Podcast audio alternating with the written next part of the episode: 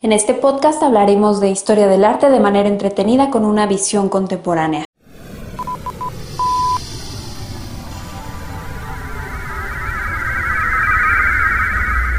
Sepultar el pasado.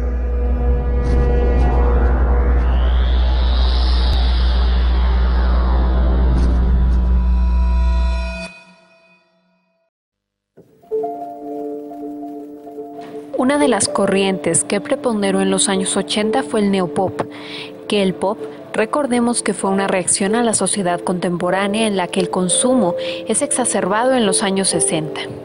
En México, para poder hablar del neopop tendremos que pensar en una mezcla entre lo industrial y lo artesanal como un reflejo de la sociedad de esa época.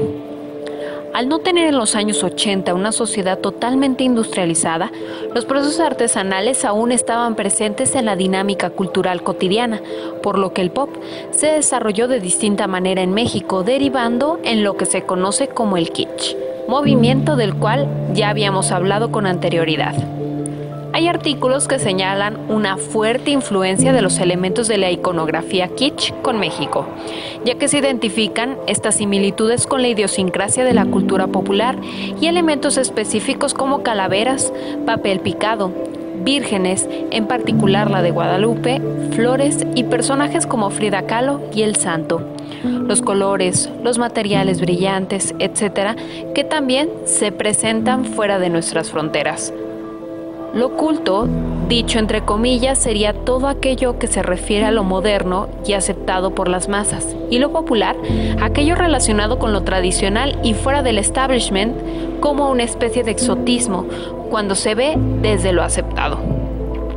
Calificado de mal gusto o cursi, lo kitsch tendría que ser en primera instancia opuesto al minimalismo, es decir, es recargado, colorido, con variedad de formas, estilos y texturas entrelazados. Hay una sensación de combinación sin combinación que ha logrado constituirse como una escuela y una amalgama de colores y formas en sí mismas. Existe también una atracción muy particular al coleccionismo y a las distintas perspectivas. Sería lo equivalente a un barroco desarrollado en la época actual, pero con una gama de colores mucho más luminosa. En cuanto a colecciones se refiere, uno de los referentes ha sido Melquiades Herrera, un artista del que incluso se han exhibido estas colecciones en espacios museísticos, siendo objetos cotidianos objeto de las mismas. Continuaremos revisando el arte de nuestro país en la siguiente emisión de Sepultar el Pasado. Sepultar el pasado. Desde el Museo Espacio del Instituto Cultural de Aguascalientes.